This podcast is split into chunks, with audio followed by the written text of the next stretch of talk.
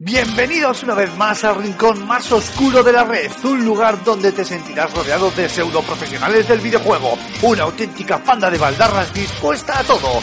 Agárrate los machos porque aquí y ahora comienza Level.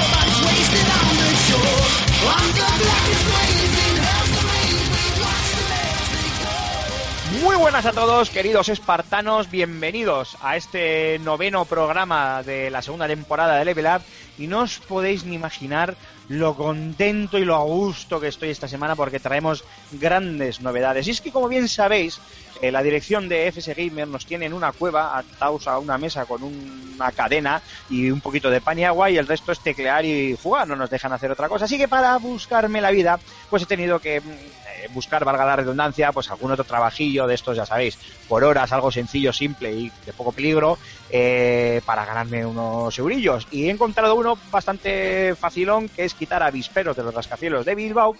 Y esto ha hecho que me quede sin mucho, mucho tiempo para el resto de que, de que hacer, sobre todo aquí en Level Up, donde no me vais a perder la pista, pero después de tropecientos programas y de mucho insistir, Alfonso Gómez, director del Fan and Sirius, muy buenas caballero, le cedo el testigo y por fin le puedo decir aquello de director y presentador de Level Up. Me ha costado, he tenido que pergeñar una conspiración para acabar contigo y No, hacerlo con el poder. Vamos a ver, tú has esperado a que yo levante esto y luego has dicho, ahora me lo quedo. no te casqueta. Siempre, siempre hay alguien que pone las piedras y los cimientos y luego está el que pone la rúbrica, ¿no? Y se lleva todo el mérito. Todos sabemos cuando me den el Pulitzer o el premio Ondas o lo que sea, pues intentaré acordarme de ti, ¿eh? Bajito, pero me acordaré de ti. Eso es como cuando al pobre Antonio se le va la cabeza porque está muy ocupado con la niña y firma como suyos los artículos de terceros, ¿eh? Claro, claro. Bueno, No sé todo tuyo. Alfonso. Bueno, Aymar, pues ya sabes, lo- tú lo has dicho, tú lo has dicho perfectamente. Te vamos a tener por aquí, no te vamos a, a perder la, la pista, que eso, eso es importante y, y bueno, que no, no desapareces de, de FS Gamer, no desapareces del canal de YouTube y lo, y también no por ello menos importante, no vas a desaparecer de Level Up. A lo mejor vas a tener ese papel ahora más de tertuliano, que también otorga cierto aurea, ¿no? Porque, eh, Mm. aura, perdón, ¿no? Porque eso de ser tertuliano y tal, pues como que tus opiniones de repente pesan más, ¿no? No, pero Son me más gusta. importantes. Y no es broma, ¿eh? De verdad, esto lo digo en serio. ¿Sabes lo que me gusta mucho? Y es una tontería, pero me gusta el concepto de productor de Level Up. Ah, pues, pues mira, tío. El que pues, pone el eh, dinero y no hace nada. Eso es lo que hace el productor No, no, normalmente en el- en el- perdón, perdón, ese es el productor ejecutivo y yo de ejecutivo no tengo absolutamente nada. Yo soy el productor, el que se baja la música, edita el programa, hace este tipo de cosas, el que, bueno, pues eh, eh, en este caso ya es Alfonso el tema del guion, pero antes también hacía el guion, pues ahora colaboraré. A mí me gusta eso de estar ahí detrás, manejando un poco los hilillos, me mola. Mantenemos una codirección como las hermanas Wachowski, tío, y ya está. Nos cambiamos de sexo en un par de años. y- Empieza tú y yo te sigo. Y todo hecho. Bueno, antes de arrancar ya con el programa, ahora ya en serio, creo que eh, toca presentar al resto del equipo. Hemos escuchado alguna voz por ahí suelta. Hemos escuchado a Marc Fernández. Marc, ¿cómo estamos, compañero? Eh, una cosa, si esto va a ser un eh, Juego de Tronos made in Level Up, yo me pido ser Meñique, que es el que lleva los burdeles. Tú eres más de Tyrion. Pues ena- eh, enano precisamente no soy. Antonio Santo, has regresado, tío, no nos lo podemos creer después de no sé cuánto tiempo y tampoco sabemos muy bien por qué. Te has inventado una vida paralela, o eso es lo que intuimos. Vuelves a las ondas, vuelves a los micrófonos de Level Up. Bienvenido. Eh, por aquí por donde se hablaba. ¿eh? ¿Se me oye? Bien, bien, todo correcto. ¿Qué tal, chicos? Muy buenas. Ya estoy por aquí de vuelta. Sí, em, ya ves, por con tal de perderte de vista he tenido que tener una hija. Ya, vaya por Dios. Sabía lo que había que inventar, vamos. Se ha hartado de los videojuegos. Todos los meses me pasas la minuta, macho. No sé cómo lo haces. Te, te pierdo de vista, pero ahí está. Lo, Todos lo los que todavía no sé cómo hago es para que me la pagues. Sí, tío. no, la verdad es que no sé cómo, cómo, cómo me tienes tan engañado. Romero, qué calladito estás hoy. ¿Que estás malito del pecho o qué? Pues ahí andamos poco a poco, caballeros. A ver, eh, una, da gusto con este cast, con este cast da gusto hablarle aquí a, a las ondas ya no, pero al internet, da gusto hablarle. Y que conste que Antonio está aquí solo para desmentir que Antonio y yo no somos la misma persona. Oye, es verdad, es la primera vez que coincidimos, ¿no? No, no, ya hubo otra, ya hubo otra. Ah, Antonio, vamos a ver si podemos hablar a la vez tú y yo para que la gente efectivamente no se crea este, esta leyenda urbana. Pero yo, Raúl y Cormac, quería preguntaros así, ahora que no nos oyen Alfonso y Antonio, ¿no os parece un poco raro que justo ahora que Alfonso viene aquí en plan de, venga, ya dirijo y presento yo, también vuelva Antonio? Esto me huele un poco, un poco raro esto, ¿eh? No Esto es una conspiración, que aquí han venido a echarte. Sí, sí, golpe de estado, golpe de estado. Ahora, hay que averiguar quién es el matarreyes. y Antonio- Alfonso, es el momento de confesarlo. Tú eres la madre de mi hija. Menos, espero que no te haya escuchado tu santa esposa, macho. Ya Qué te digo, bendita, ya te digo. Qué, ben- qué bendita, qué bendita. Le mandamos de Es, aquí es un una, fuerte abrazo. es una bendita, sí, sí, señor. Bueno, oye chicos, eh, hacemos un pequeño repaso. Esta semana, como ya sabéis, vamos a arrancar en Level Up con dos temas de bastante actualidad que además van, nos van a servir para tomar el pulso a, la industria del videojuego, que ya sabéis que estos primeros meses pues se lo toma con calma, aunque estamos teniendo un inicio de año bastante potente en cuanto a lanzamiento se refiere. Y es que por un lado volvemos a vueltas con el E3, ahora Disney y Wargaming dicen o han anunciado que no van a estar en la próxima edición de la Feria de Los Ángeles y por otro lado Microsoft se ha metido en un maravilloso fregado anunciando la cancelación de Fable Legends y el más que posible cierre de Lionhead Studios. No nos olvidaremos tampoco de una de las secciones favoritas de nuestros eh, oyentes o escuchantes, como matizó Rulo hace un par de programas. Ay, qué grande. ¿A qué estamos jugando? ¿A qué estamos jugando? Que nos vamos a poner a, la- a los mandos de The Legend of Zelda Twilight Princess HD, versión HD, y cerraremos como siempre con la firma de José Carlos Castillo y las preguntas que nos habéis dejado en vuestra sección El Rincón del Oyente. O sea, Am, vaya mierda de presentación comparada con las mías, tío. O sea, tío, bueno, Hay que ir, hay que ir, hay que ir pillando, pillando el callo. Si os parece... te voy a trolear todo el programa, eh, que lo sepas. Lo sé, yo te lo agradezco. Si os parece bien, arrancamos con, con este primer gran tema, que es eh, eh, este tema de la cancelación de Fable Legends, eh, que no sé a vosotros, pero a mí me ha pillado bastante por sorpresa. Pero Antonio, tú que has estado ahí investigando incluso ya descubriste, no sé si ha sido en primicia mundial, pero bueno, descubriste que les han cerrado hasta el correo corporativo. Explícanos un poco qué es lo que ha pasado con la cancelación de Fable Legends, lo de Lionhead, otro estudio danés que se ha cerrado. ¿Qué, qué le pasa a Microsoft? Bueno, pues eh, Microsoft ha anunciado que en un intento por, digamos, reestructurar eh, su forma de trabajo y su- sus estudios internos para racionalizar gastos, que viene a ser, en definitiva, para no gastar tanto, una se ha vale. cargado, claro, eh, se ha cargado Lionhead, se ha cargado Press Play Studios, se ha cargado en realidad cinco o seis estudios más que desarrollaban para Kinect y a su vez está reestructurando otros cuantos estudios para formar eh, empresas más centralizadas, más controladas y con un gasto más reducido. Eh, lo curioso del cierre de Lionhead es que, bueno, te cargas unos estudios que, desarrollan para Kinect, se enteran ellos y probablemente sus madres. Eh, te cargas Press Play Studios y bueno, te estás cargando un juego que estaba en, fase de preproducción, que es eh, Project Knoxville, se llamaba. Pero Fable Legends, que era el juego que estaba desarrollando Lionhead Studios, sí que estaba para salir prácticamente ya, para salir en dos o tres meses. ¿Qué quiere decir esto? Muy negro lo tenían que ver, pero que muy negro para un producto que estaba ya prácticamente terminado, no decir, bueno, mira, le ponemos un lacito, lo, sacamos y que sea lo que Dios quiera. El cierre, eh, decimos, bueno, casi inminente o tal, todos los comunicados dejan eh, entre poco y ningún espacio para la duda, porque lo que se habla es que, se ha- que hay una propuesta de cierre que se está discutiendo con, con la empresa. A poquito que uno conozca eh, el funcionamiento no ya de una empresa en el mundo del videojuego, sino de cualquier empresa. Te llega el dueño y te dice, oye, vamos a cerrar, vamos a negociar las condiciones. Eso no quiere decir que a lo mejor no cierran, quiere decir que, que- que- que sí, que el cierre va a ocurrir en algún momento. Pero claro, una empresa tan grande no se cierra llegando y echando la persiana y diciendo, pues ya no venimos más. Eh, esto del correo que me comenta. Alguna sí, se llama ERE. Ya bueno. Pero eso ocurre más que nada en España. Fuera de España ocurre menos. Eso es verdad. Esto del correo que, que me comentas es verdad que, bueno, tirando un poco del hilo, encontramos unos cuantos correos electrónicos de la empresa para poder escribirles, para intentar conseguir algunas declaraciones al respecto. Y descubrimos que efectivamente se les había cerrado de manera sumaria el, el acceso al correo.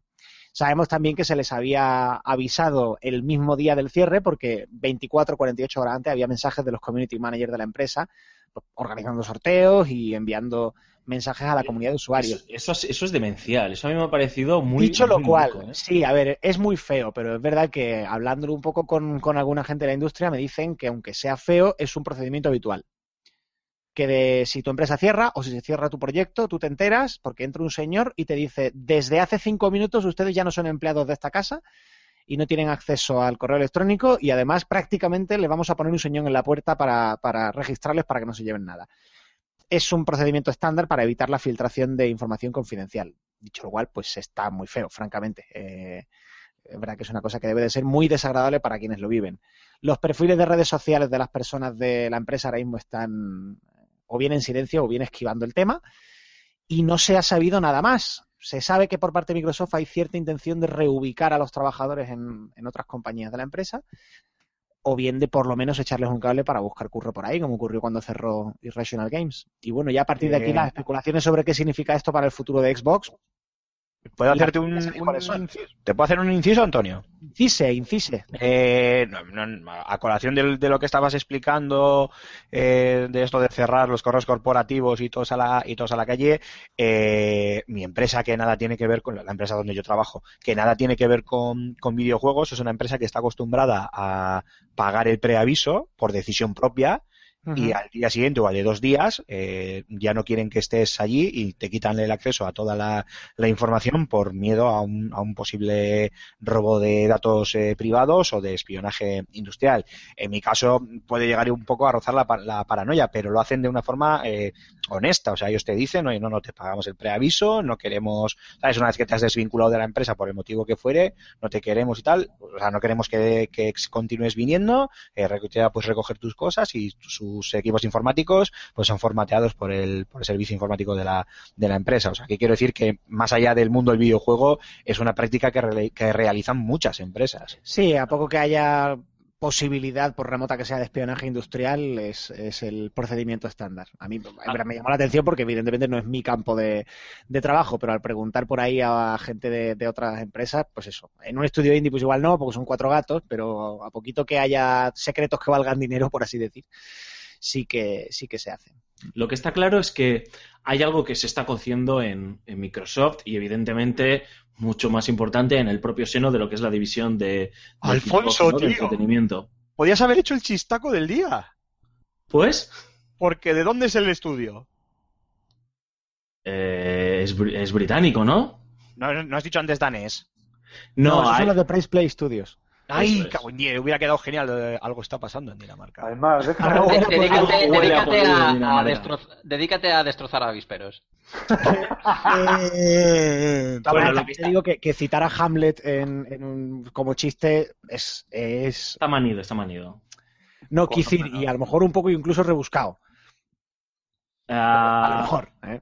Yo no estaba, no era Hamlet, era una escena del último gran héroe de Arnold Schwarzenegger. Ah, Me- pues no me es, una caso. frase de Hamlet.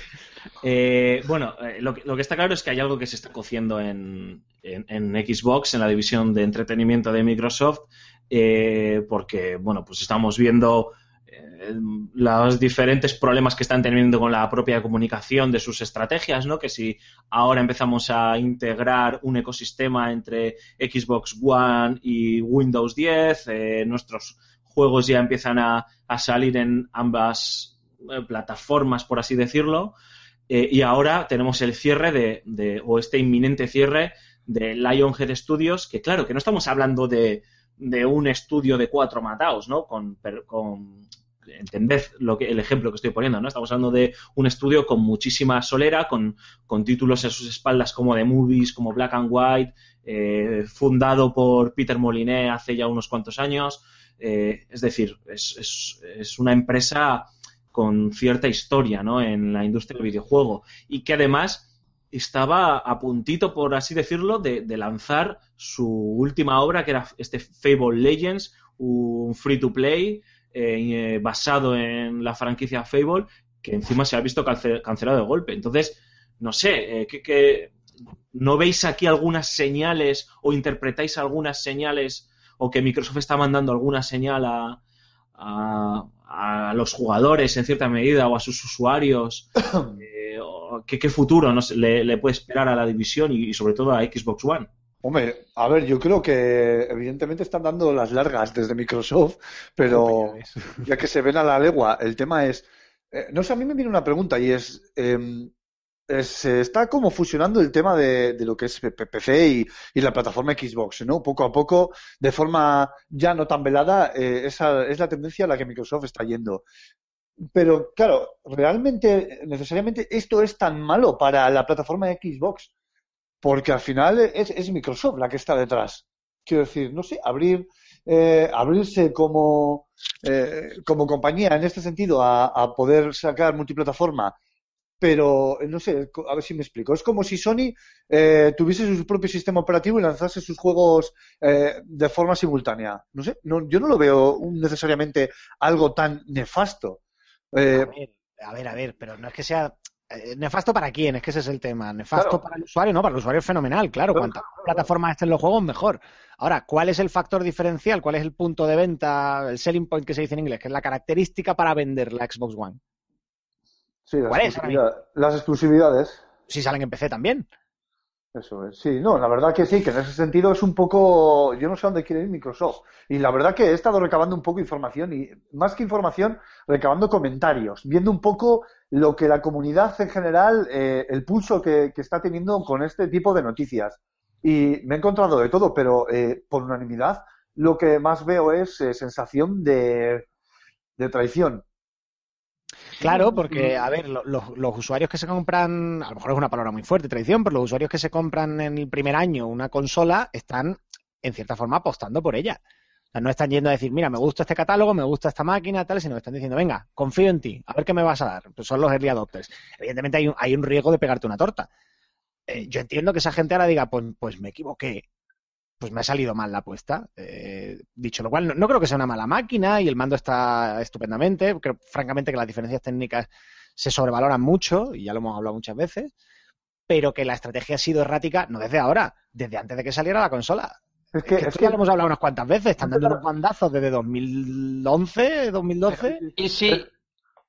Bueno, perdón, eh, dale, Raúl. No, no, no, una, una frase rápida, una oración rápida. A ver, no, no, es que la sensación que yo tengo, que la consola eh, empezó mal desde el principio, ya, ya siquiera desde su presentación. Y a partir de ahí, es, es la sensación que tengo es que ha ido eh, eh, tropezándose, no dando, trastabillando todo el rato. Y sí, con, con lo, lo que yo pienso, vamos, que lo que quieren hacer con la, la creación de este ecosistema que una Xbox One con, con PC, que tanto hemos hablado aquí, eh, no sería el paso lógico para definir de una vez los objetivos de, de la, de la compañía con, con la consola, porque ya, como tú bien has dicho, Antonio, lleva dando bandazos desde hace unos años. Y la eliminación de Lionhead Studios no sería el paso eh, lógico para esto, después de que, porque ya sabemos que después de que Peter Molyneux se fue de, de, de, Lionhead, el, la saga Fable y la, la, la compañía desarrolladora en sí ha- han ido, mm, han ido cayendo en picado. Oye, el, ido el menos en serio. Kinect tenía su punto. Era como Pero un o sea, eh, era, era, era lo que decía, lo que decía que, que la saga eh, se había dejado de tomar tan en serio como antes. Antes eran juegos de rol eh, bastante respetados por, por- por la comunidad y pasó de, de ser un eh, juego de mundo abierto y tal, con características de un juego de rol de AAA a ser un juego de, de, de Kinect únicamente. Bueno, a mí me quedé, ya, para mí la saga Fable se quedó en la segunda parte, o sea que... Bueno, Sí, vamos a pero incluso del tercero, el tercero ya lo puedes incluir. O sea, sea más o menos discutible, el tercero lo puedes incluir, pero ya a partir de ahí Vamos a ver, y, di- y digo yo, indiferentemente de Lionhead o de Rita la, la pollera, eh, metan o no metan mano, lo que yo sí veo muy obvio, como tú bien has dicho, Raúl, donde no nos están dando las largas, es en que están reestructurando todo. A mí me da igual donde metan o no, o no metan mano. Cuando digo que me da igual, quiero decir a que eh, ellos sabrán qué hacen y por qué lo y por qué lo hacen. Obviamente, si de repente te dicen que, yo qué sé, pues que le meten mano a 343 y que la saga Halo se abandona, pues me, tiro por la ventana. Pero obviamente sabemos que eso no, no, no va a pasar. Lo que pasa y no sé si fue o tú, Antonio, o José Carlos en un, en un muy buen artículo en, en, la, en la web, en FS Gamer, eh, donde hablábamos en, eh, de, de cómo Xbox ya no, no, no era un hardware, era ya un, un servicio, ¿no? Era un- una marca, eh, donde ya Sí, no solo sí. estamos hablando de, de la videoconsola, que es verdad que ha ido dando tumbos, y a pesar de ello sigo pensando que tiene mejor catálogo que, que Sony, por lo menos hasta la llegada del Uncharted 4, que eso yo creo que se lo va a comer todo, pero es otra historia.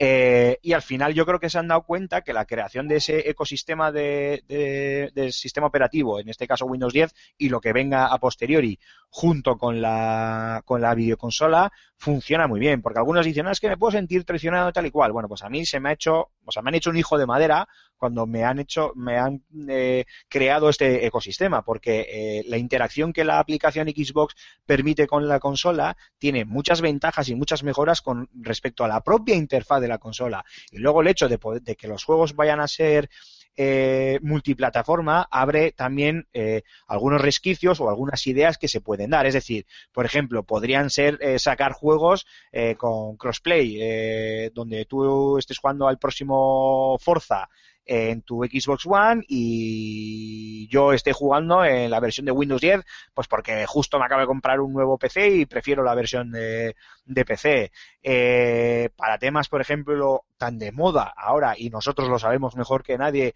como la subida de gameplays a YouTube y demás, el Game de VR, la grabadora que, que tiene la aplicación de Xbox, eh, mejora eh, sobremanera la que incluye la, propia consola, que, que prácticamente ni se ha tocado desde que, desde que salió la, la videoconsola hace ya hace más de dos, más de dos años. Y luego, por más que las exclusividades sean las que marcan el devenir de, de un hardware, está claro que a nivel de, de con- de consumidor, cuanto más plataformas haya donde jugar eh, los juegos, muchísimo mejor. Entonces Eh, yo no lo veo mal en ningún sentido, vamos. En, e- en ese caso, Aymar, la Xbox One pasaría a ser un simple acceso a, digamos, esa plataforma online que es la que parece ser que nos quieren vender. Sería una consola, usar un PC a low cost. Efectivamente, sería como, como una Steam Machine para Steam, pues una Exacto, sí. Xbox One para la plataforma Xbox. Yo, vamos, lo veo, veo que van por ahí los tiros, o al menos es la impresión que a mí me da. Claro, Eh, pero eso estamos hablando de que puede llegar a convertirse en eso. Ahora, o sea, a ver, si entendemos la consola como consola, como lo que tradicionalmente hemos entendido como una consola, es decir, la pongo debajo de la tele, meto un juego y me olvido, la Xbox no es el producto más atractivo ahora mismo. Eso Sí, me parece pero que sí. es indiscutible. No Sí, ya entramos en no, ya, si pero perdóname, Antonio, Pero es que esa palabra, esa, o sea, eh, hay juegas a doble filo, porque utilizas la palabra atractivo, eh, centrándote solo en eh, lo que dices tú, ¿no? En el hardware que pones debajo de la tele, metes el juego y a jugar. Pero es que yo creo que ese, ese concepto de videoconsola ya quedó desfasado incluso en la anterior generación. No, bueno, y, y yo estoy, vamos a ver, a- firmo ahora mismo contigo que como mucho nos queda una generación más de consolas tradicionales. Eso Y que bueno, yo te firmo una, una generación más, pero no tradicionales, ¿eh? Veo consolas del tamaño de un pequeño disco duro o algo así, con juegos en la nube o con un disco duro interno, nada de, o sea, todo 100% digital o prácticamente 100% digital. Uf, yo veo ya algo, no sé cómo será. Claro, pero- y no discutíamos hace unos años que el futuro estaba en la, un- en la nube, pues el paso lógico es que en vez de abandonamos el sentido tradicional de los videojuegos de las consolas y pasamos a, a crear servicios eh, eh, online totalmente digitales con cosas menos eh, físicas. eh, porque incluso a las, a las, a las compañías le- les favorece. Hablábamos en off el otro día por, por WhatsApp que a las que se prefiere que sean eh, contenidos digitales lo que se vendan para evitar también, por ejemplo, el tema de la tema de la segunda mano, donde las compañías ahí no, no, no, no pillan nada y unificarlo todo y que así lo tengan eh, todo más controlado. Pues es que yo ahora- que eso, es- eso es lo que están haciendo. Eso es lo que están haciendo. O sea, a ver, esta generación ya no la van a ganar. Eh, Vamos a ver, es que tendrían que matar a Sony para empatar. es así. Entonces, ¿qué, qué, qué haría yo si estuviera en su lugar? Es decir, bueno, me he equivocado planificando hasta aquí. Tú, tú miras los años para atrás y no hay manera de encontrar un patrón. O sea, no se sabe hasta dónde están yendo. yo Las personalmente- cosas ahora están enderezándose un poco más. ¿Qué están haciendo? En mi opinión, enderezar, no enderezar, a- allanar el camino para abrir una nueva vía. Sony no necesita hacer experimentos. Lo que funciona no lo toques se van a Microsoft puede decir, bueno, me voy a poner a probar con esto el ecosistema, con esto, ta, ta, ta, ta, ta, ta, ta, y cuando llegue la hora de cambiar yo estaré mejor preparado que el de al lado. Yo, creo que ya están en ese plan, ya están pensando en mañana. Sí, señor. Y lo voy yo, por mi parte, mi opinión la voy a cerrar con un, con un ejemplo muy, muy claro. Eh, yo veo el fútbol a través de, de, mi Smart TV, a través de Internet. Es decir, tengo contratado Total Channel con Bein Sport para los partidos europeos y luego a través de la... Esto se eh, cobra, ¿no? Eh, de la plataforma Open Football que muy poquita gente conoce. También tienes una aplicación en Smart TV donde puedes comprar bastante económicos los partidos. Bueno, cada uno considerará si es económico o no, no, qué cojones. Y, y los veo y los veo ahí los que me apetece. No creo que tardemos mucho. No creo que tardemos mucho en ver Smart TVs con la aplicación de Xbox y la posibilidad de jugar juegos o bien conectándose por streaming como hacemos ahora con Windows 10 a la consola o bien jugando en la nube o alguna cosa de esas. Y yo he terminado mi exposición. Antonio, antes has eh, introducido ya un, un tema. eh, ahora, yo muy de una, introducir. una pequeña reflexión. ¡Oh, no! Antonio, Antonio, ya lo has hecho una vez, ya vale. Y, y la pregunta que me venía a la cabeza cuando se estaba escuchando es, eh, ¿ha tirado Microsoft la tuya con One? No me respondáis, quiero hacer una breve reflexión, ¿vale? Está claro que tú lo has vuelto a decir tú también, Antonio. Eh, Para ganar, para ganar, que es muy gracioso ese concepto, ¿eh? y sé que no eres tampoco de, pero ganar esta generación tienes que matar a Sony. Si miramos los números en frío, eh, comparativamente año a año, Xbox One está muchísimo mejor que lo que, de lo que estaba Xbox 360 eh, en ese mismo plazo de tiempo, ¿no? Pero es cierto que, que, bueno, que estamos en otro contexto, las cifras hay que interpretarlas también en, en ese contexto y sí que es cierto que en frío pues puedes decir, bueno, pues mal no está y, y ojo, es que no son malas ventas, pero palidecen obviamente, esto ya lo hemos dicho muchas veces, en comparación con PlayStation 4. Entonces, Y los costes ahora son mayores. Obviamente, obviamente. Entonces, ha decidido Microsoft, no lo va a decir nunca abiertamente, no creo que Phil Spencer en el próximo E3 lo diga abiertamente, pero ha tirado la toalla, ha dicho, mira, ya One, mm, el recorrido de One ha sido este, no vamos a matar a la criatura todavía, pero como pasa en Fórmula 1, ¿no? Pues eh, la temporada es la eh, toda- todavía sigue, pero nosotros ya nos vamos a centrar en la temporada que viene y en las mejoras o en el coche de, del año que viene. ¿Esta- ¿Esa es la estrategia de Microsoft para el futuro? A ver, un, un inciso. No es que no hayan no vayan a reconocer que, que- que, digamos que, que están pasando página. Es que han dicho que no. Pero claro, ¿qué van a decir? O sea, que, Hombre, que- claro, Phil Spencer ha salido diciendo claro. Xbox One is not going anywhere. Mm, No vamos a cerrar Xbox One, no va a pasar nada con Xbox One. Claro, pero es que ¿qué van a decir? O sea, es como si te dice, sale Florentino Pérez y te dice, estamos a muerte con Rafa Benítez. Pues, ¿Qué van a decir? Qué gran ejemplo. Porque Rafa Benítez soñaba desde pequeño ser entrenador del Real Madrid. Joder, es igual. pues eso que evidentemente no lo pueden decir, es una cosa que tú no puedes salir reconociendo, pero que, a ver, es que cómo, cómo se interpretan las últimas decisiones si no. Es que es, que es, durito, ¿eh? O sea, es que tú piénsalo. Y encima, eh, fíjate que me lo creo. Porque no, es la primera vez, fíjate lo que está haciendo Nintendo con la NX. Es que me, lo creo, o sea, me lo creo. Ya que, salvando las diferencias, evidentemente, en ventas, en números y en todo. Pero vamos, ni será la, primer- ni será la primera vez, ni, ni será la última, desde luego. Y yo creo que por ahí van los tiros. Claro. El, el- el de Nintendo es un ejemplo muy bueno. Sin decir nos vamos a cargar la Wii U, Claro, claro, porque lo niegan, ¿eh? Lo niegan todo el rato. Claro. claro, claro, claro. Mismo ejemplo. Pero, pero, pero es lo que han hecho. Vamos. Eh, tío, nos vamos, la Wii U se va a quedar aquí, va a ser nuestra consola y la vamos a apoyar, pero os vamos a sacar una mierda mejor, que se llama NX, que va a ser más de lo mismo, pero mejor, mucho mejor, más potente, más todo. Bueno, lo que está claro, chicos, es que el próximo E3, la conferencia de Microsoft, va a tener su, su miga, ¿no? Yo creo que ya no va, ya no solo con la comparativa de lo que pueda enseñar PlayStation más tarde, ¿no? Y cuál de las dos ha ganado, sino porque yo sí que creo que Microsoft va a utilizar esta, esta conferencia de prensa para lanzar, lanzar eh, el mensaje o dibujar definitivamente eh, las líneas maestras de su estrategia en los próximos años en su división de entretenimiento. Eh, obviamente no van a decir nunca en crudo eh, se finí, pero sí que probablemente les va a servir para decir en alto a esto vamos, a una integración de nuestro ecosistema o, o como o se inventarán un eufemismo para que empecemos a, a utilizarlo, ¿no? Eh, si queréis añadir algo más, este es vuestro momento, o si no, callad para siempre. Vendo estas bonitas chaquetas de cuero. Agregadme en Wallapop, ¿no? Perdón, siempre he querido decir. Dale, dale. Yo, por mi parte, ya he dicho todo lo que tenía que decir antes.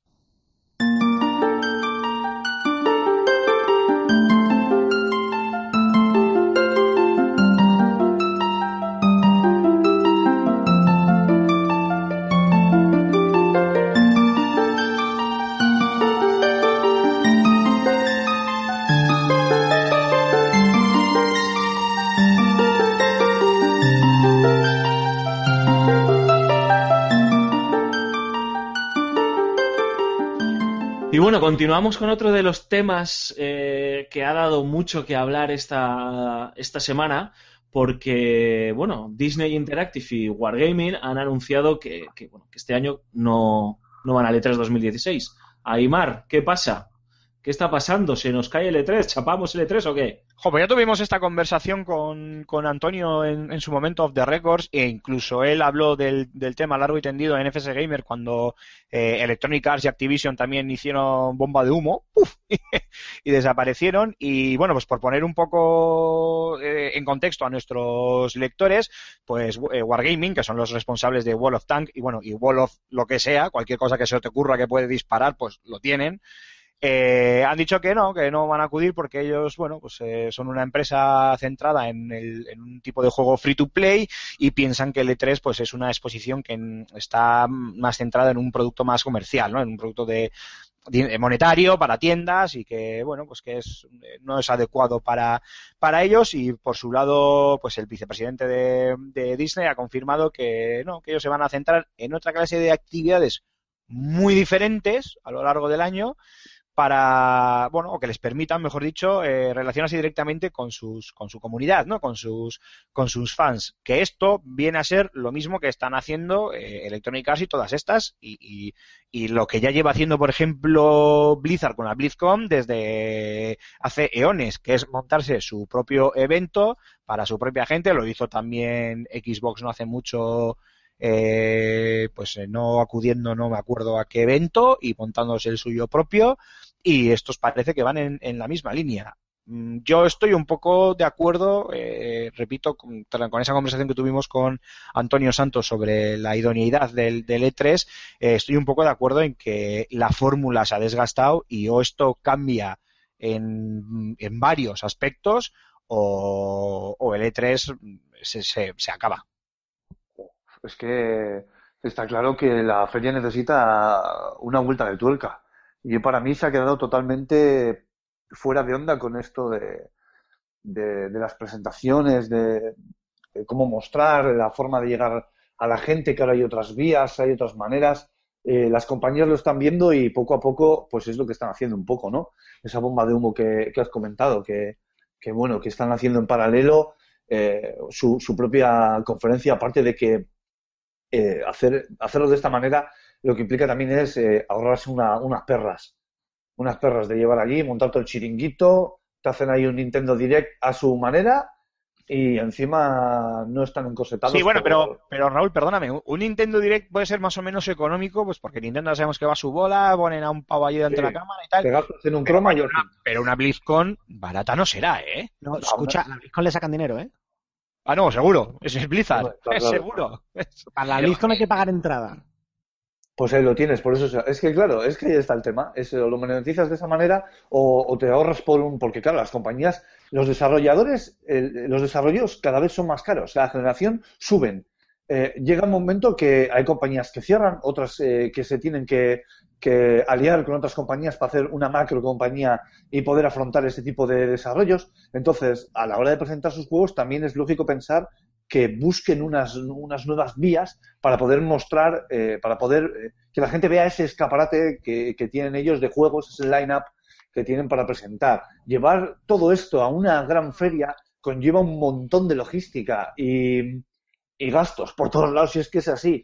Y al final eh, se llega mucho más directamente a, a través de otro tipo de vías como redes sociales, como Internet y todo este tipo de, de nuevas tecnologías que, que han surgido y que, y que, bueno, que en ese sentido, vaya, y no me rollo más, eh, creo que la feria se tiene que reciclar. Esa es la palabra, reciclar. Un stand, un stand como, no, no voy a decir una, solo añado una cifra ¿eh? para ponerla aquí sobre la mesa.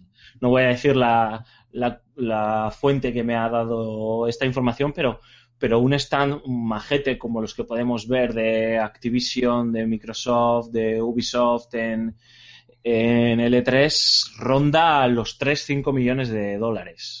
Buah, Solo montaje. Oye, una cosa, una cosa, ¿en serio pensáis que, que se haya ido Wargaming, que son los de World of Tanks y los de Disney Interactive, significa que está el E3 en peligro?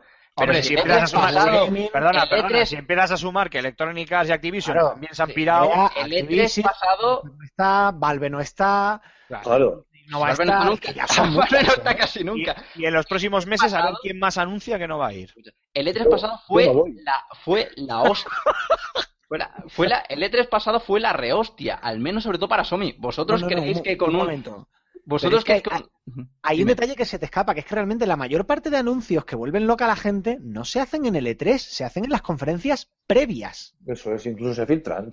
Claro, pero vosotros creéis, por ejemplo, claro, pero para que haya conferencias previas requiere que haya que, que- que haya un E3. ¿Vosotros creéis No. que sin la, que sin todo el que toda la gente que sigue el E3 eh, anualmente, eh, que lo ve por streaming, que, que va a los medios y demás, ¿vosotros creéis que, por ejemplo, Shenmue 3 eh, se hubiese financiado con tanta facilidad que, que, que lo hicieron, que llegaran a la primera cifra que pedían en una misma noche si no llega a ser por, eh, por todo el, el, el, el bombo del E3 que, que No, estuvo no. generando? Cuidado, Vamos, pues- a- a- Cormac, ¿qué No. estás contando, tío? No, que no, no, Yusuzuki no. se tira un pedo mental a las, a las no 3 estoy de la mañana de O sea, una madrugada no, y, en War- 24 horas ya tiene, y en 24 horas ya tiene todo el dinero que necesita. Wargaming no, no pinta nada en el E3, no pinta nada porque es un, es un juego free to play. ¿Vosotros veis a, a Riot Games en el Oh, E3 oh, presentando, presentando? Wargaming hoy por hoy representa una de las, de las compañías más, no te voy a decir más importantes, pero más potentes y con más, previ- más eh, previsión de futuro, si, si se puede decir de una manera. Sí, O sea, Pero es tú, no tienen, no tienen, no tienen ahí, ¿eh? no tienen nada que hacer, pero así, pero ahí no hacen nada. Ahí, ahí no, no Está- hacen absolutamente A ver, no, no, no, pero es que vamos a ver, no, eh, creo que aquí estamos eh, equivocando el... Es que en el E3 antes, pintaras o no pintaras, era el sitio donde había que estar. Claro. Tenías que estar ahí. Para que te, si no te- estabas, si no estabas no eras nadie. Claro, era una, casi Sí, una pero cosa ahora ahora, ahora hay modelos de negocios de videojuegos totalmente diferentes y el enfoque del E3 es muy tradicional, es saco un cojo, saco un juego, lo vendo y cuentan nada más que las primeras 48 de ventas y ahora estamos viendo que hay muchos modelos de, fin- de financiación que no se basan únicamente en la venta del, del disco físico o, o digital. Y eh, Wargaming... Ergo, ergo el E3 no, no ha perdido ahí. peso porque ya no es el único modelo de la industria. Pues si No, porque sí, se mantiene ahí, se mantiene ahí porque está Sony y está Mis- Microsoft que tienen modelos tradicionales de venta de videojuegos y les interesa que esté ahí Activision presentando eh, Call of Duty, mostrando Call of Duty a la prensa que mm, y demás, demás títulos de, de- de corte similar, pero porque se haya ido Wargaming, que, que- que vamos, que, que si está allí es para, yo qué sé, presentar un personaje nuevo o un... Vale, perdón, y, un y nuevo, Electronic, y Electronic Arts, Cormac. Pues Electronic, Electronic Arts puede, puede tener su propio puede tener puede o no querer presentar nada o puede mantener su propia feria aparte como lo ha hecho Blizzard pero vamos porque se va a Electronic Arts que tampoco Vale, Tampoco es, implica que se vaya. es que como sigas así, pues porque se hayan ido todos y me quede yo solo en el Es E3, que tampoco las- pasa hay nada. muchísimas compañías, hay muchísimas compañías Vale, ver, Incluso han hecho- hay, hay una cosa, hay una cosa que, que también es importante, que es un detalle que obviamente o no lo tiene por qué conocer todo el mundo, o, o, bueno, sí que no es República y que incluso ni siquiera es, es, es clave al 100%, ¿no? Pero yo conozco, ya he escuchado a varios, y seguramente Antonio también, porque están también en el día a día de la prensa, ¿no? A varios compañeros periodistas que, que han rechazado viajes o van a rechazar este año viajes invitados al E3 por compañías porque está como está también la profesión y llega un momento en el que puedes cubrir perfectamente un E3 desde tu casa. con porque un a ti- streaming. A ti como, como, como medio lo que te interesa es, por un lado, el anuncio puro y duro de la conferencia o del Nintendo Direct que está grabado semanas, si no meses antes de, en las oficinas de Nintendo o donde sea. Y segundo, porque el propio Para donde Hanson... haya espacio para una coreografía. efectivamente, efectivamente. Allí, luego, lo que es el hands-on, el tocar producto, ya no está siendo tan relevante para las compañías porque eh, ahora organizan tours, tours post eh, E3 al- la semana siguiente después del, del lanzamiento de- del, del anuncio en un E3. Antes era muy costoso, era más complicado, tenías que andar llevando las máquinas, no había servidores, no había FTPs, no había la transferencia de datos como hay ahora y ahora es muchísimo más fácil mandar un juego, mandar una beta, mandar un, a- una alfa de lo que sea a una compañía o a tu propia filial en Londres, en España, para que luego haga ese encuentro con, con la prensa local, ¿no?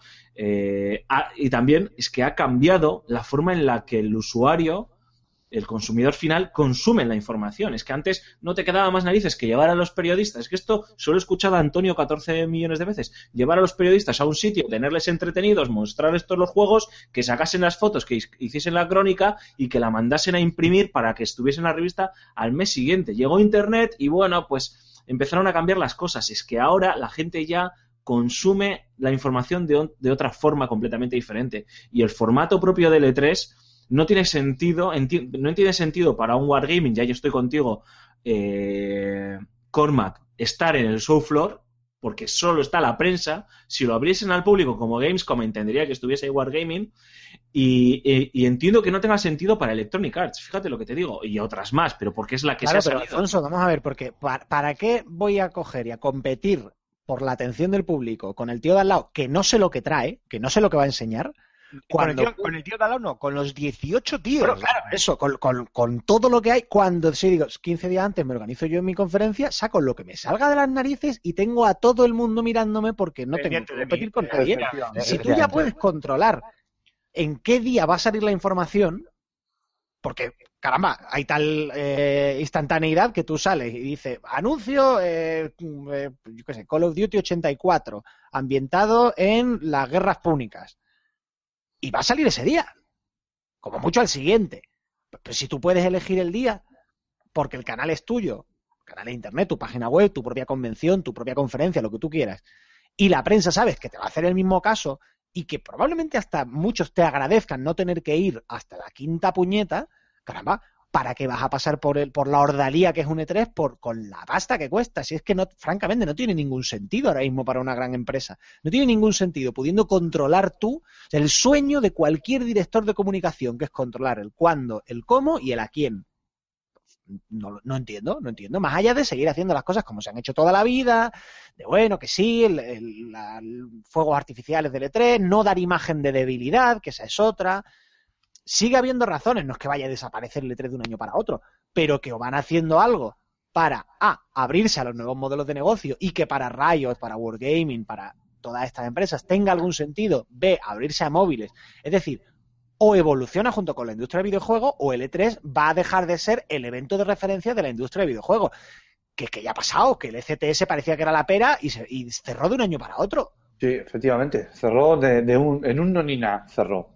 Está dando síntomas de, de- de agotamiento. Se está viendo, siempre se ha escuchado que si va a cambiar de ciudad para abaratar también los costes, porque pueden tener el acuerdo que lleguen con esa eh, ciudad que les ayude también a sufragar eh, la producción y el desarrollo del juego, del evento y demás, ¿no? Y, y ahora está pasando esto eh, y es significativo. Por lo menos es es una señal de alerta, ¿no? Eh, Wargaming y Disney las podremos poner, las podremos ponderar eh, y darles la importancia que tengan, cada uno verá. Pero que una Activision decida que no va a estar en el, en el, en el piso donde están los periodistas probando los juegos, que de hecho van a estar en el stand de Sony solo con Call of Duty, solo. Que ellos lo han dicho, va a estar solo el nuevo Call of Duty de, Infinity Ward, ahí va a estar en el stand de Sony. Y que Electronic Arts tenga ya las narices de decir, yo me salgo del circuito, voy a aprovecharme que como ya va a estar la prensa allí, pues voy a montar un show de conferencia y de, y de evento de comunidad pues para aprovecharme que están allí, pero ya también lo hago en Londres. O sea, ya demuestro que tengo capacidad para hacerlo en otro sitio y que a lo mejor el año que viene no me interesa estar en, en Los Ángeles porque me sale tope caro y me lo hago en Frankfurt. Que por, que, por cierto, yo creo que eso es uno de los importantes cambios que va a tener que realizar el E3 si quiere mantenerse. Yo también pienso que se va a mantener, pero o empieza a diversificar y empieza a moverse, o esto de quedarse siempre en Los Ángeles, mm, mm, no lo veo. No sé, de volante es un quilombo. Uf, Sí, sí, es que. serio, ¿eh? Sí, sí. Yo creo que es una medida que tarde o temprano lo adoptarán, pero esto solo es una opinión o barra pedo mental mía, ¿eh? sin más. Yo tengo claro que ahora mismo si tuviera, si tuviera presupuesto, que no lo tengo, para organizar un viaje de... Te voy a mandar, a- o voy a ir yo a un evento, a un único evento en todo el año eh, en Estados Unidos. No voy a la E3, voy a la GDC. Ya, ya. Pero claro, es que son, son eventos diferentes. Tú también aglutinas un perfil diferente. Ya, ya, ya, pero que voy... ¿Y si, a solo, y si solo pudieras ir a un evento en todo el mundo, Es que, a ver, lo- ¿por qué digo lo de la GDC? Porque de la GDC me voy a traer cosas que no puedo obtener eh, desde mi claro. casa, en internet. Está Simplemente. claro. No te digo ya ni siquiera por una cuestión de que me vaya a dar más audiencia. Es lo del E3 lo puedo conseguir, lo de la GDC no. Está Eh. claro. Bueno, chicos, pues unas breves perfiladas o frase final, si queréis añadir, es vuestro momento también, como antes. El E3, ¿qué os parece? ¿Qué os ha parecido todo esto? yo, Yo voy a que finiquitar... Perdona, Cormac, voy a finiquitar así muy rápidamente. Creo que en peligro no está, obviamente su fórmula está más que desgastada. Creo que van a tener que eh, hacer muchos cambios, los cuales muchos no alcanzo a, a imaginar. Y sigo insistiendo en que, eh, aparte de cambiar el formato, eh, mover la feria, a pesar de lo costoso que es algo así, puede ser parte de la, de la solución. No sé, yo lo veo así, sin más. Yo creo que el hecho de que cojan a mm, dos de las a Sony y Microsoft eh, y los metan en el mismo sitio, mm, como si fuese un ring de, pelea con el eco que, les da el evento del E3 y les ha dado en los últimos años, eh, es, eso es algo que no consigue eh, de cara al público, no ya no tanto a la prensa, sino más al público. eh, es algo que, que, no creo que consiga ningún ningún otro evento, no lo consigan de, ninguna otra manera, porque con, es mucho es marketing, es marketing totalmente. Y hay mucha gente que pues decidirá comp- eh, comprar una consola u otra que se, se mantiene eh, eh, a la espera de a ver si salen títulos, si no, si no salen títulos y y eso es una es un evento de referencia para, para todo el mundo, para todo el público que para que no se decide a ver si comprar una consola, si no otra, quién gana, quién no gana y, demás. Es que tiene mucho, tiene mucho, da, ofrece mucho el, el, el E3, no solo para, para la prensa, sino también para el público. Y yo creo que aún, aún le queda tiempo de vida. Eh, bueno, voy yo. El, a ver, yo creo que es una. Es, eh, a ver, si es que se ha dicho aquí. Es una feria que, que necesita reciclarse, pero pienso al, al contrario de Mark que mm, pienso que, que la gente ya no tiene como referencia este E3 para decidir qué producto compla- comprar. Eh, Comprar. comprar. Eh, entonces, San- me, me ha roto, ya me ha roto, tío, ya me ha roto. Pues eso, que ya no tiene la feria como un una referencia para ver es- ese producto, a ver qué es, qué es lo. Yo creo que es más el morbo de, de quién gana, quién, quién- sabes que. Eso es marketing, claro, sí, sí. Claro, claro, está claro, pero ya hoy en día el usuario tiene un montón de, de- de información que le viene por un montón de vías. Entonces, muchas veces se filtran eh, ya el- los lanzamientos y, y la gente no se, no se decanta por, por un producto solo viendo la feria. Digamos que yo, yo la sensación que yo tengo, el, el feel que yo tengo es, es ese, que la gente ve la feria y está con lo de la feria, más que nada que, bueno, es evidente que ver qué presentar, pero sobre todo eh, por el morbo de- del show, del marketing. Bueno, y Antonio, ya vamos a aprovechar también para, para despedirte, que sé que, que tienes jaleo y, y nada, pues danos tu frase lapidaria si quieres o te callas para siempre. Eh, un titular eh, rápido. Hay que renovarse o morir. Si el E3 sigue empequeñeciéndose, va a acabar siendo el E2. Ahí lo dejo. Hasta luego, chatos. Hasta luego. ¡Un abrazo! Adiós, adiós. Y ya aprovechamos también nosotros para coger aire, refrescarnos, hacemos una pequeña pausita musical y volvemos con a qué estamos jugando y The Legend of Zelda Twilight Princess HD de la mano de Raúl Romero.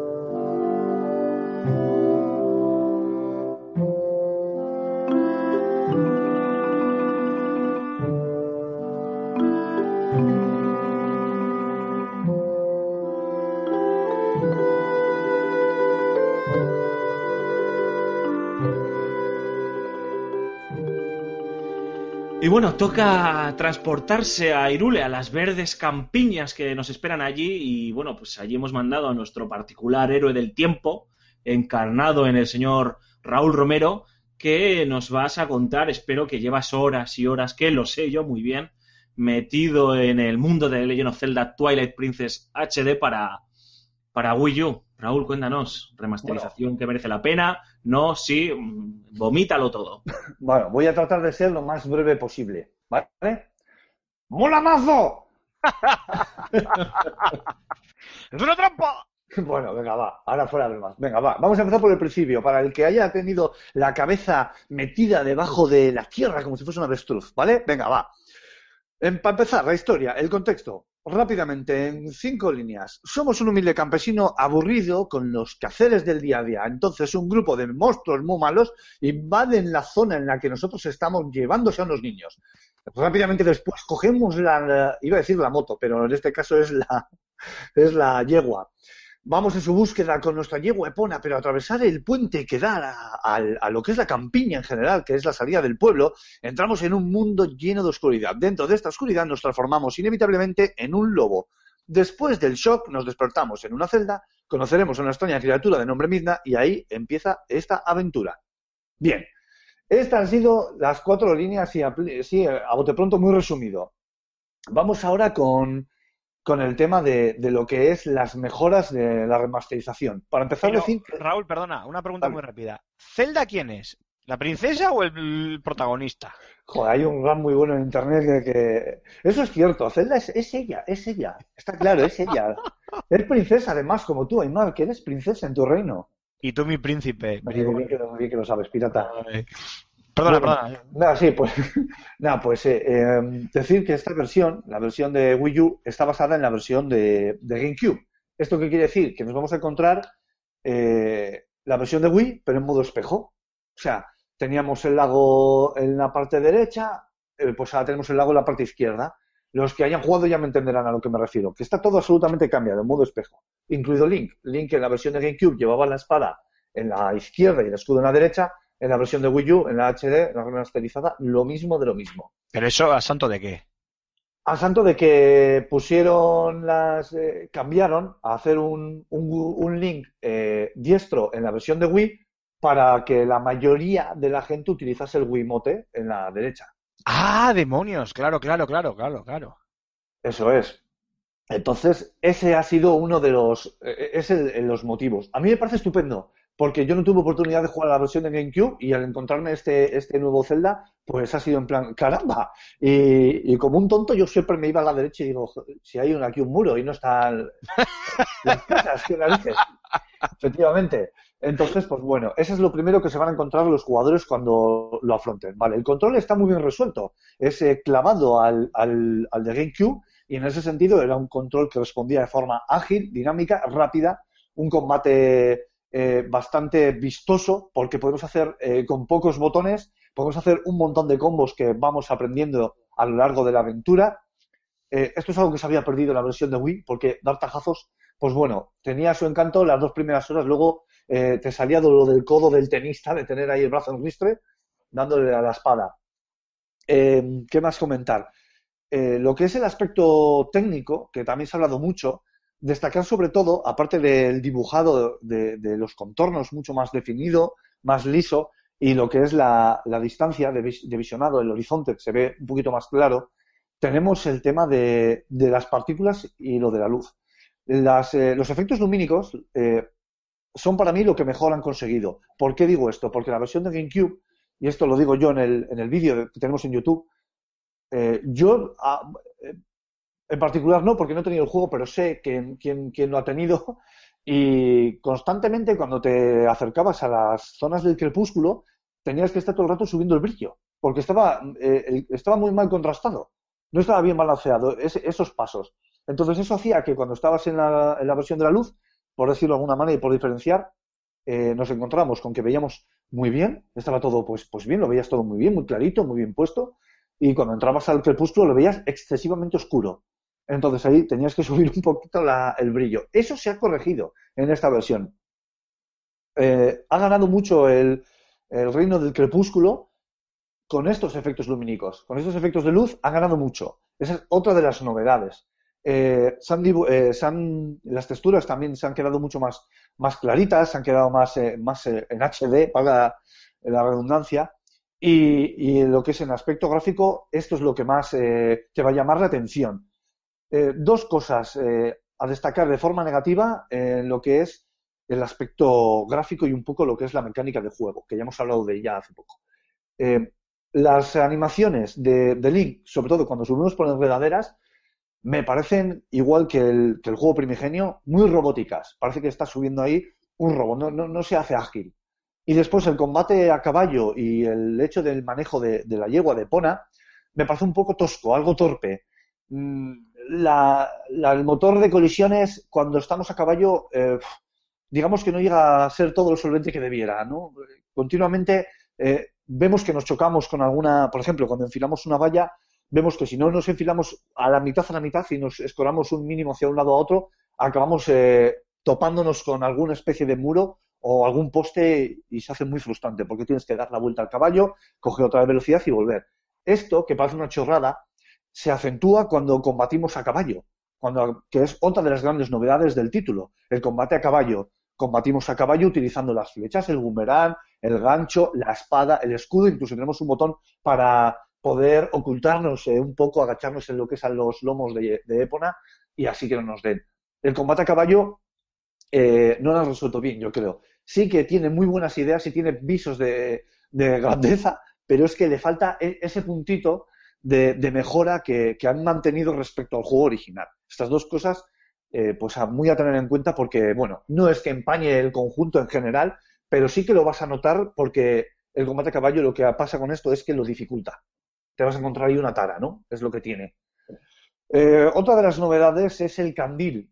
Es el famoso candil espectral que lo que va a hacer es que nos ayude a localizar a los espectros para poder robarles el alma y así pues a hacer una tareita que nos encomienda, encomienda el juego que, bueno, mejor que los propios usuarios pues, pues lo descubran porque es, es graciosete, ¿no? Como todo lo que es en la saga Zelda. Eh, no ha perdido la esencia. O sea, yo lo he, yo, vale, puede ser que yo peque un poco, es verdad, sí, es verdad, puede que peque un poco, pero no ha perdido esa esencia, ¿no? Esa magia de llegar a, a estar enfrente de la espada maestra, abriéndote paso por la arboleda, me parece increíble. Y, es una de las cosas que, que, bueno, que tiene este Zelda que no ha perdido. Eh, Raúl, eh, nos has dejado claro, o por lo menos es la conclusión a la que llegó, que estamos ante, ante un, una buena versión en, en, HD, ¿no? Pero la pregunta que me hago es, ¿era necesario? Es decir, yo entiendo que el Ocarina of Time en su momento, esa versión para, para la Nintendo 3DS, con el 3D y demás, pues era como muy atractiva y estábamos hablando también de, de si no el Zelda más querido por todos los usuarios o por todos los amantes de la serie, pues uno de los más queridos, ¿no? Porque revolucionó completamente lo que era la saga, como aquel Mario 64 en su momento, ¿no? Eh, pero este, este era verdaderamente necesario transportarlo a HD, era, era el Zelda que necesitaba este 30 aniversario. Incluso eh, añadiría una tercera revisión del juego, haría, hacía falta. Bueno, más que una tercera revisión es que el de Wii U y el de GameCube convivieron, o sea, na, salieron a la vez. La teoría que tenemos, que tengo yo y que Raúl creo que también comparte es que el nuevo Zelda para Wii U va a salir también a la vez. Efectivamente. ¿no? Van a convivir, ¿no? Y entonces, pero sí, podríamos decir, mira, Aymar, te lo compro. Esta tercera revisión, pero bueno, es que convivieron, o sea, se lanzaron a la vez, de hecho. El que tenía la GameCube lo puedo disfrutar en GameCube y el que tuvo la eh, se compró la Wii U, la Wii, perdón, pues lo puedo disfrutar en Wii, pero no lo sé. Te lo pregunto de verdad, de corazón. Sé que eres muy fan de la franquicia y lo que me digas para mí va a ir a misa y por lo que te he oído, coño, hostias, merece la pena jugarlo, eh, volver a jugarlo, ¿no? Sí, sí, sí. A ver, eh, la sensación que te vas a llevar es que el juego ha envejecido bien. O sea, le ha sentado muy bien el cambio de piel al juego. Y respondiéndote a la pregunta, pues fíjate, yo fui uno de los que tiró cohetes cuando hicieron la remasterización de HD del, del Wind Waker, porque es uno de los celdas más transgresores, efectivamente, de los más transgresores, y me pareció la leche. Pero fíjate que yo creo que tenían que haber eh, remasterizado antes el Twilight Princess antes que el Wind Waker.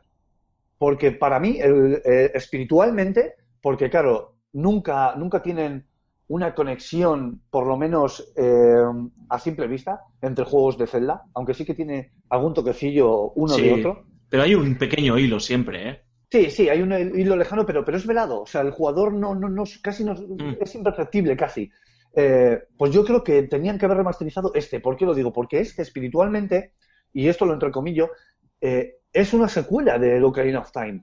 Es, la continuación de Ocarina of Time. Es la línea argumental de, la saga donde volvemos, eh, donde volvemos de, lo del templo del, tiempo y somos adultos. Entonces, ya sabéis que a partir de Ocarina of Time se abrieron dos líneas argumentales. Entonces, para mí, que hayan remasterizado ahora esto, me parece estupendísimo, porque es el Zelda que no es ni, ni con cel ni ink shading, ni nada de esto. Es un Zelda con tono realista y totalmente oscuro. Si es que hay, hay cosas que ni parecen de Zelda. Hay escenas que ni parecen de Zelda, o sea, porque los personajes no hablan. Que yo creo que le falta el, el puntito ese para transmitir del todo. Porque hay veces que, o sea, se tratan un montón de cosas como, como la muerte, se trata, y además se tratan de forma bastante, eh, in- inciden bastante en ello. Como eh, el abandono también se trata, o sea, hay unos cuantos temas por detrás en este Zelda que desde luego eh, Wind Waker, por ejemplo, no los tenía.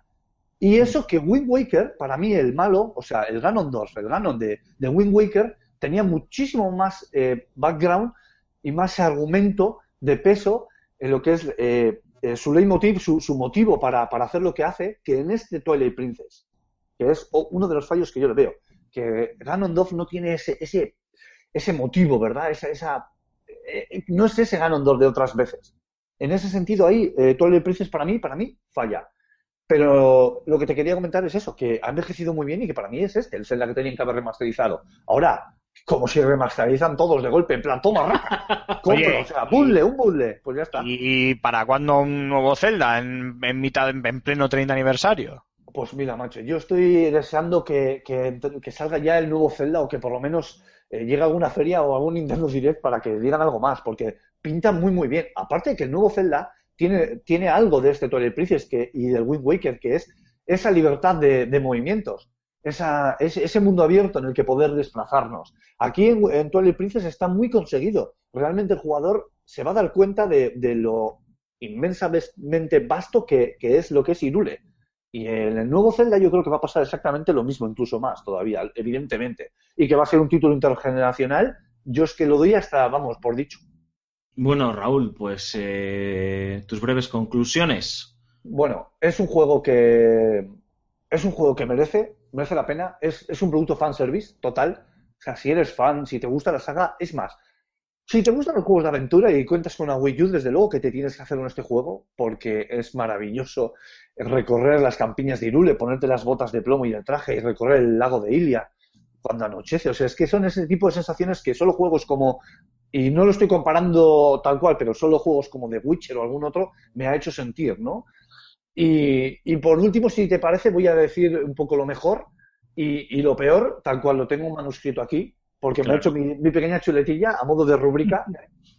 Bueno, lo mejor, lo mejor. Bueno, ha pasado mucho tiempo y, y, eh, la verdad es que nadie se esperaba esta remasterización. Merece muchísimo la pena por lo divertido que sigue resultando jugar de nuevo a un Zelda de tono realista y de tono oscuro. Además, la inclusión del Link Lobo, que ha dotado al título de una nueva forma de ver, entender y jugar totalmente diferente a un Zelda. Esto es lo mejor. Y lo peor, pues, eh, a ver, al final no deja de ser algo que ya han jugado muchos jugadores. De hecho, han pasado ya 10 años. Solo que, bueno, ahora es un poquito más bonito. Tiene otro lavado de cara, ¿no? El manejo de Pona, que lo he comentado antes, se hace bastante durito. Y también alguna animación, como por ejemplo Link escalando, que es algo torpe. Y algún secundario por ahí que no está tan bien trabajado, lo que es la. eh, lo que es eh, gráficamente esos secundarios que están siempre como dejados un poco de lado en los juegos de Zelda. Y, eh, pero esto es marca de la casa, así que Bueno, Rulo, pues nada, nos vamos de cabeza a Irule y a la Tierra del Crepúsculo a disfrutar de este, de este Zelda, de esta remasterización en alta definición y cruzando los dedos, ¿no? Para que veamos algo en el, en el próximo E E3.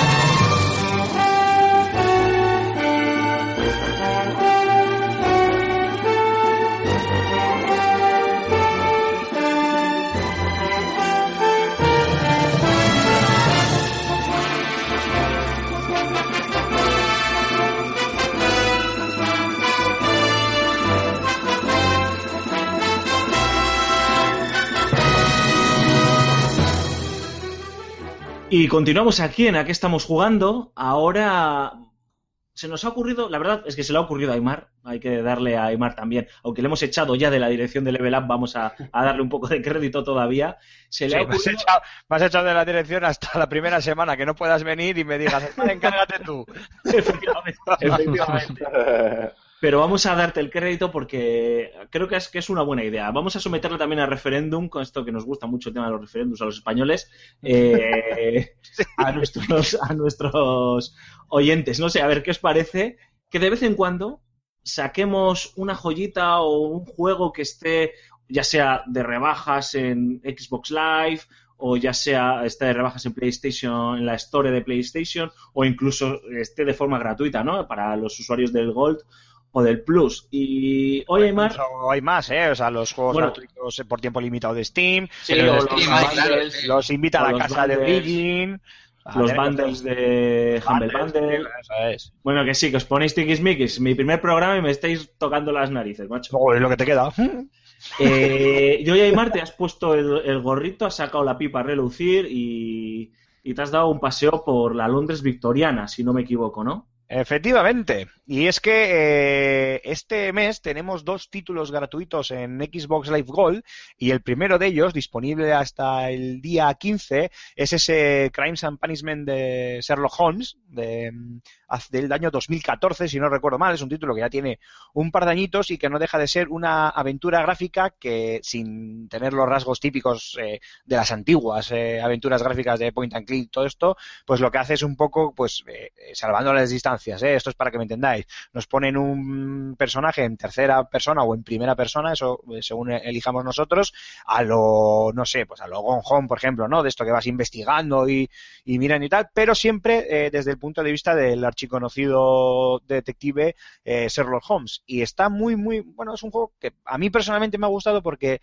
sin ser una maravilla técnica y con unos diseños eh, que simplemente se limitan a cumplir el expediente, en algunos casos incluso son repetitivos, y unas animaciones eh, más bien toscas. Curiosamente, las peores probablemente sean eh, las que tienen Sherlock y el propio Dr. Watson. Luego hay unos eh, personajes secundarios, algunos de ellos muy bien logrados. O sea que los Pero- protagonistas, así a, a bote pronto, son los que peores animaciones tienen en el juego. Sí, el, el- eh, lo curioso, lo curioso es que sí. todas las animaciones en sí son bastante toscas y no son muy espectaculares que se, que se diga. Pero el juego se centra tanto en la investigación, en la narrativa, en la historia que te... No, en la narrativa, mm, tampoco narrativa.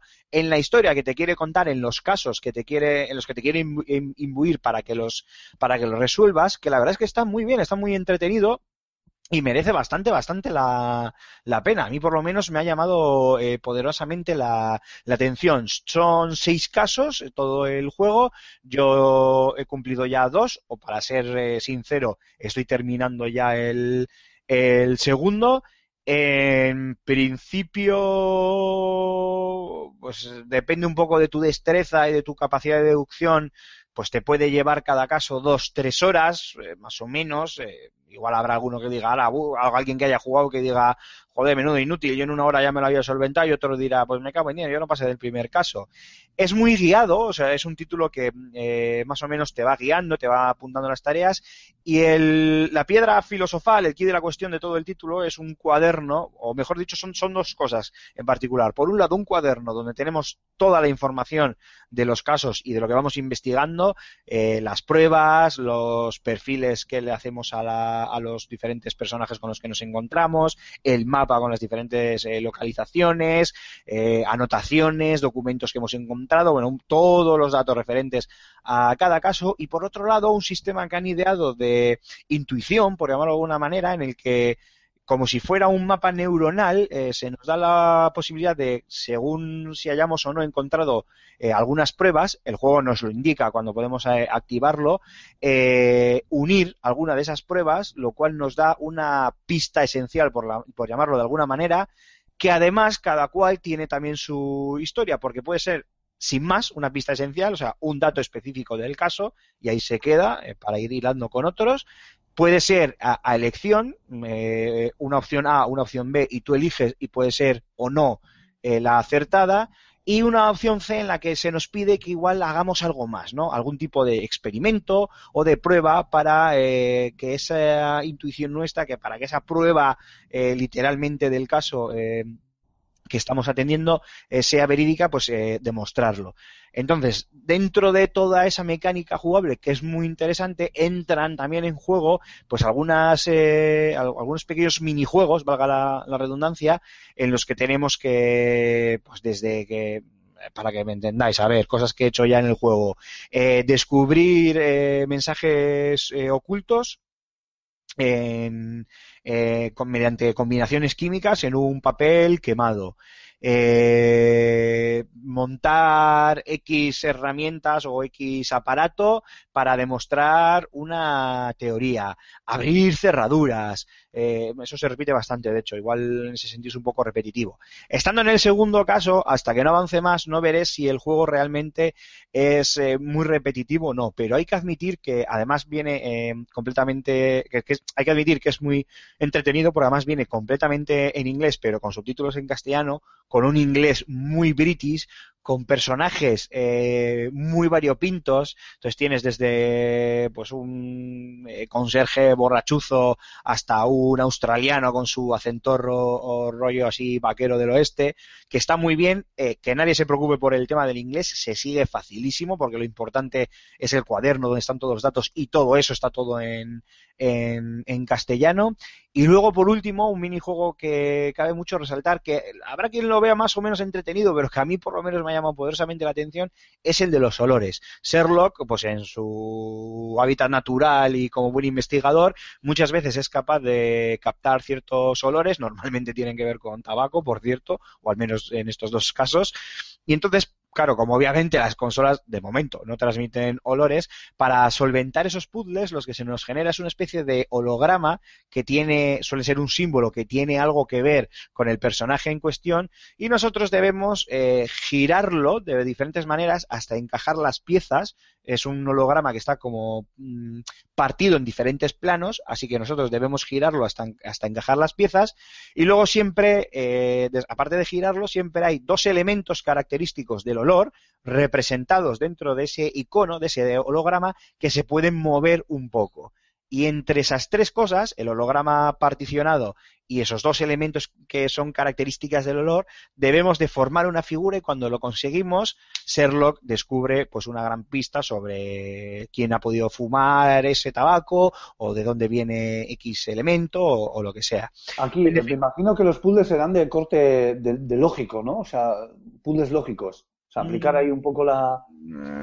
o estamos, estamos hablando de ensayo y error. Eh, no, no, ensayo de error no, no, bueno, sí lo hay porque obviamente al ser una aventura gráfica pues muchas veces intentarás hacer algo que Sí, no bueno. puedes y lo puedes considerar ensayo o error, más que nada porque vas a intentarlo y te va a decir, no, aquí no puedes hacer esto. Pero el juego no te penaliza si tú fallas. Quiero decir, si tú fall- fallas un puzzle, el juego simplemente te dice hasta aquí has llegado y vuelta a empezar o continúa No, no, no, y te no, penaliza no, de alguna no. manera. No, no, Puedes fallar casos, ¿eh? Puedes fallar Claro, casos. no es como A Heavy ver, es que, Rain, a lo a mejor. ver, es que eso, es- eso, es, eso es lo que no he terminado de explicar. Tú, eh, el, el caso lo tienes ahí. Te puedes quedar atascado. Si te quedas atascado es que en algún sitio te falta de hacer algo. Truco, o no truco, pista, pequeña pista. La primera pestaña de nuestro diario es una lista de tareas. Si completas esas tareas, las tareas van desapareciendo y obviamente van apareciendo en la sección de tareas completadas. Si dentro de las tareas sin completar te aparece alguna que tú piensas que ya has hecho y sigue estando ahí, es que algo te has saltado, algún paso te has saltado en ese sitio, deberías devolver. Y lo que bien ha dicho Alfonso es que los casos, que es lo mejor que tiene todo el juego, o sea, es, es, es sin duda la, mejor parte es que una vez que has hilado todas esas neuronas dentro de tu cabeza, ¿no? Esas, esa idea que te has ido haciendo tú del caso y llega al, llegas al culmen donde tienes que elegir, hay varias elecciones y te puedes equivocar. Y una vez que te has equivocado, una vez que has hecho la elección, se acabó. Si has acertado, has acertado. Si te has equivocado, te has equivocado. Si condenas al culpable, condenas al culpable. Si condenas a un inocente, condenas a, un inocente. Obviamente puedes repetir todo el caso si quieres, pero es un poco ridículo porque ya te lo vas a saber de, memoria y, no tendría mucho, mucho sentido. Y el juego te da una opción de presionar un botón y ver si has encontrado todas las pistas y si has acertado en tu, en tu elección. O si quieres, no aprietas ese botón, tú ya has terminado ese caso de forma correcta o no, y continúas con el siguiente. Tanto mamoneo, rulo y tanta historia para saber que al final el mayordomo siempre es el malo, tío. el Es mayor, el mayor mono, tío. Siempre es el mayor mono. En fin, nada, pues esta es nuestra recomendación de, en este caso, de un juego que si sois Gold, si no me equivoco, Aymar, Eso podéis es. disfrutar de forma gratuita Hasta el día 15, eso es. hasta el día 15, así que, oye, lo tenéis gratis. Parece que tiene una pinta espectacular y qué narices, el personaje de Arthur Conan Doyle siempre, siempre ha molado bastante, ¿no? Siempre- Engancha, ¿eh? Os prometo que los casos enganchan, se enreversan lo suficiente como para que siempre quieras avanzar un poco más, investigar un poquito más y saber un poco más del caso. Merece la pena. Pues ala, ya sabéis, después de escuchar el podcast, hay todos como locos. Si nos dejáis vuestras opiniones en el post del programa, en iBox, en donde os dé la, nari- os dé la santa gana, incluso en Twitter si os apetece. Hacemos una pequeña pausita musical y regresamos con el Rincón del Oyente y la firma de José Carlos.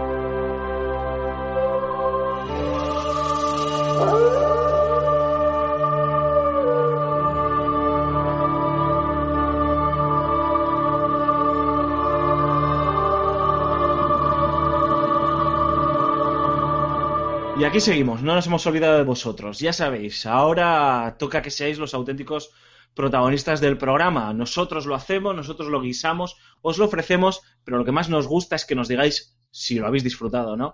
Y por eso siempre insistimos, siempre os comentamos que por favor, por favor, nos dejéis un comentario, nos deis un toque en Twitter, en Facebook, en iBox, en, iTunes, que, que corráis la voz, porque al final, pues eso nos, nos hace llegar vuestro calor. Y aquí el auténtico protagonista sois vosotros y, y es Cormac, que es Mark, ¿no? Que se encarga de recopilar vuestras, vuestros comentarios o apreciaciones o, o vuestras preguntas en nuestro Ask, que luego, como bien sabéis, Raúl dará, dará buena cuenta. Así que nada, Mark, todo tuyo. Yo soy el encargado de transcribir sus palabras escritas en, en voz. Eh, tenemos eh, un comentario bastante interesante de UME, eh, MVA255. Eh, como iniciativa curiosa está el Racing Thunder, que es un juego de lucha donde todos los movimientos se hacen con un solo botón, tanto golpes simples como especiales. Está en estado alfa, aunque está abierto a todo el mundo y creo que había implicado a algún jugador profesional. La palabra de la semana es exponencial. Que, que ¿Lo conste que este comentario, Cormac, eh, no sé si lo has dicho, Alfonso, Mm. es un comentario que nos dejaron, eh, si no me equivoco, en el podcast que vosotros realizasteis sobre juegos Eso de lucha. Eso. Eso es. Vale, pues eh, comento un poco. Yo he estado viendo eh, Racing Thunder en vídeos y más, sí, sí que es cierto que acaba de terminar la, la, la fase alfa de- del juego. Que por cierto, Riot Games ha comprado a sus creadores. La noticia ha salido hoy mismo, no sabemos muy bien por qué. entonces. Sí. El juego tiene una pinta brutal. Es eh, mm, muy bonito gráficamente. Consiste en lo que ha explicado el compañero, unos robots ¿no? que, se enfrentan y tiene un sistema curioso de, de, de- de- de juego de lucha. Se asemeja mucho a primera vista a, a los, últimos, los últimos Street Fighter. Se nota que ha habido inspiración, claramente. Lo que pasa es que aquí, en vez de tener que ejecutar un complicado input, a lo mejor para hacer un Shoryuken, para hacer un antiaéreo, eh, tiene, cada personaje tiene tres habilidades, ¿no? Y, y cada habilidad eh, está, bueno, pues atada a un botón. Eh, si tú pulsas ese botón, pues eh, haces esa habilidad. Y cada habilidad tiene un enfriamiento. A lo mejor tú cuando tiras un, proyectil, pues te tienes que esperar un segundo y medio para que para que puedas volver a, tirarlo. Una medida que, para facilitar el lanzamiento de las habilidades, bueno, contrarresta el hecho de que tengas que, de, que tengas más fácil acceso a tirar la habilidad, no tengas que hacer un movimiento complicado con, un, joystick, para que no la estés spameando eh, todo el rato. Tiene muy buena pinta y además ya lo he visto en algún que otro torneo jugado por eh, jugadores eh, profesionales. Así que los que les gusten lo- los juegos de lucha y pues, no hayan salido muy contentos con Street Fighter V, mm, yo lo esperaba, eh, le echaba un vistazo y le seguía, le seguía un poco la pista. Pues nada, ahí que nos lo apuntamos. ¿Y tenemos algo más? Sí, tenemos otro comentario más de Lask eh, que dice, muy buenas, ¿con qué anda Ken Levine? ¿Volverá 2K a desarrollar algún Bioshock? La verdad es que molaría mucho. Pues sí, Pues- sí, sí que molaría.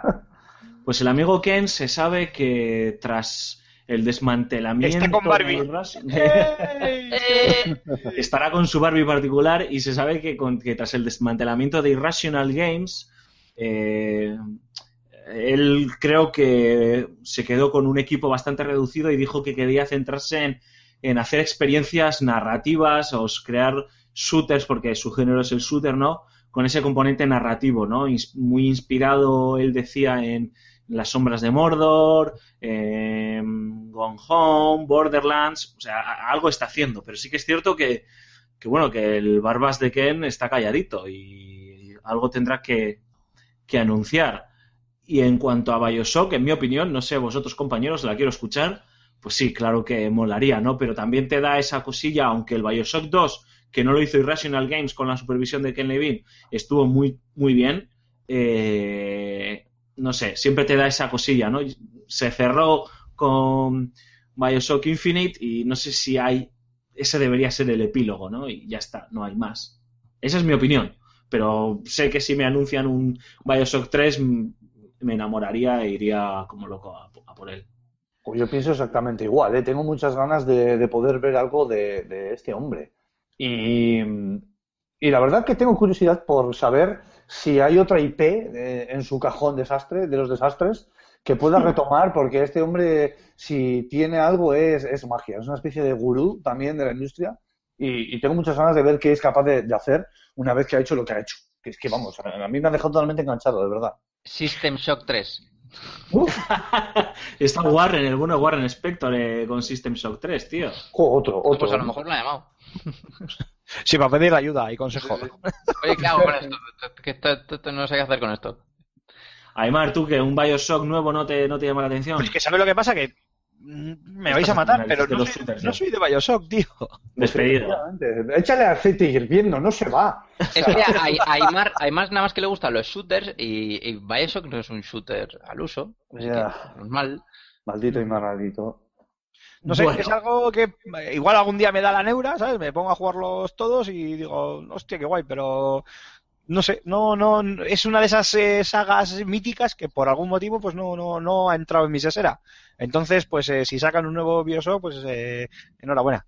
En fin. Bueno, pues muchas gracias. Ya sabéis que podéis dejarnos vuestros comentarios en iBox, podéis dejarnos las preguntitas en nuestro ask, ask.fm eh, barra podcast level up eh, y bueno, pues daremos buena cuenta de ellas, pero ya sabéis que estamos en otro, en, todos los sitios posibles, en redes sociales, en el propio fsgamer.com y, y ahí podéis darnos eh, vuestra opinión y darnos un toquecito. Cogemos aire y ahora sí os dejamos con la firma de José Carlos Castillo.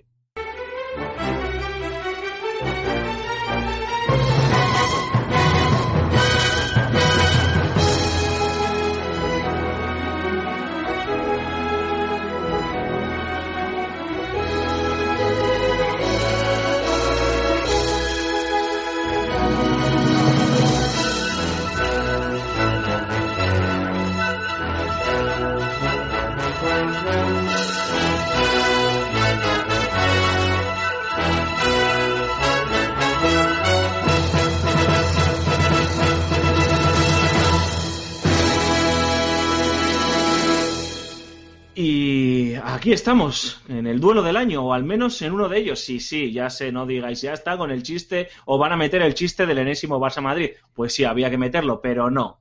Hablamos de Oculus Rift versus HTC Vive, porque están corriendo ríos de tinta. ¿Cuál de los dos cascos de realidad virtual con el permiso de PlayStation VR de Sony merece la pena? Pues yo no lo sé, pero José Carlos Castillo responde, o al menos lo intenta, a esta y otras preguntas en su firma semanal.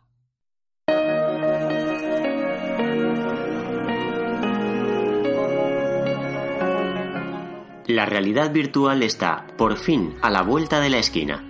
Oculus Rift y HTC Vive ya pueden reservarse, con envío previsto a comienzos de abril. A la espera de lo que Sony tenga que contar respecto a PlayStation VR durante la Game Developers Conference, muchos se preguntan cuál será el mejor dispositivo para estrenarse en esto de la inmersión sin precedentes. Comenzaré con la cuestión del precio, quizás la más engañosa. Oculus Rift os costará unos 740 euros, portes incluidos, si residís en España. El visor de Valve, algo más de 980. La diferencia es considerable, desde luego, pero si os habéis planteado la compra, seguramente podéis invertir algún centenar de euros más. Compensa si consideramos el ahorro a largo plazo. Mientras que Oculus eh, opta por un mando de Xbox One, que seguramente ya tendréis por casa, HTC incluye un par de mandos inalámbricos con respuesta áptica y sensor por movimiento. La solución de Facebook los integrará a finales de año, apodados Oculus Touch y con un precio de venta considerable. ¿A cuánto ascenderán entonces los 740 euros de partida? ¿Tiene sentido el desembolso de Rift para seguir jugando con un mando al uso? Pienso que no. Ya puestos, mejor disfrutar de la realidad virtual con todas sus consecuencias. Vive propone otras funcionalidades exclusivas, como una cámara frontal para integrar experiencias de realidad aumentada y evitar que nos choquemos contra el escritorio, o el mapeo de nuestra habitación para convertirla en área de juego. Un par de sensores harán posible que nos desplacemos a merced en el videojuego, lo que multiplicará la inmersión. Donde sí hay una clara ventaja para Oculus Rift es en cuanto a catálogo. Promete Gabe Newell que Vive no quedará desamparado, pero por el momento es su competidor el que cuenta con mayor número de exclusivas. Algunas muy atractivas como Adrift, Eve Valkyrie, Lucky's Tale, The Climb, Edge of Nowhere o Dragonfront. No es una cuestión baladí, pues a la postre dependerá del software que la realidad virtual se masifique o vuelva a languidecer.